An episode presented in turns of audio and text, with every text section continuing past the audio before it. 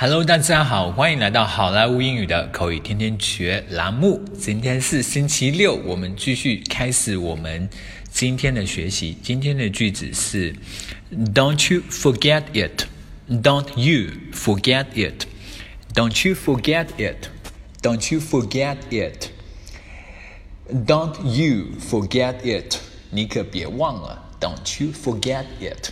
这一句话其实它是有一点点。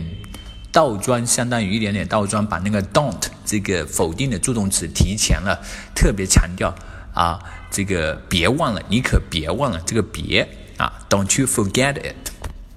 好，接下来我们来看一看，呃，这么一个对话。Terry, my dad was diagnosed with lung cancer and needs an operation immediately. 老公，我老我老爸呀，诊断出了得了胃癌，急需做手术。And then，然后呢？They will need hundreds of thousands of dollars. So I'm wondering if we can give them fifty grand. 嗯，他们现在需要几十万美金的手续费呢，所以我在想，我们能不能给他们拿过去？呃，拿过去五万美金。Well, I'm very sorry to hear that, but the truth is, we don't have that kind of money. 嗯，听到这么一个消息，我很是遗憾，但事实上我们并没有那么多钱啊。What? What did you just say? Don't you forget it? My dad supported you when you started your business. 什么？你刚说什么？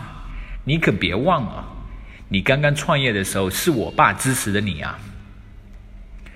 Terry, my dad was diagnosed with lung cancer and needs an operation immediately.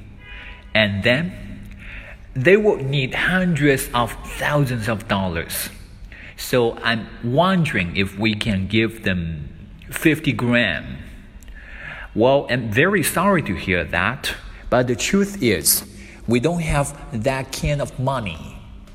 What? What did you just say? Don't you forget it. My dad supported you when you started your business. 呃，这里要跟大家说两个，一个就是有一个词组，相当于是一个搭配，be diagnosed with，诊断出什么，诊断出什么这么一个搭配啊。 还有就是这么一个 fifty gram，美国人说那个千啊，一千一千，他会说成一个叫 gram 啊，fifty gram 就是呃五十千，也就是五万的意思。fifty gram，它这个 gram 就相当于那个 thousand，好，fifty gram。接下来的话呢，就是呃这么一个 start your business，就是开始你的那个事业，就是创业的意思。start your business。好，以上就是我们要给大家特别额外做出的一些呃分析、一些解释。好，All right, folks, that's so much for today。更多地道英语学习资源，欢迎锁定，欢迎关注微信公众号“好莱坞英语”。明天就是国庆节了，祝大家国庆节快乐，拜拜。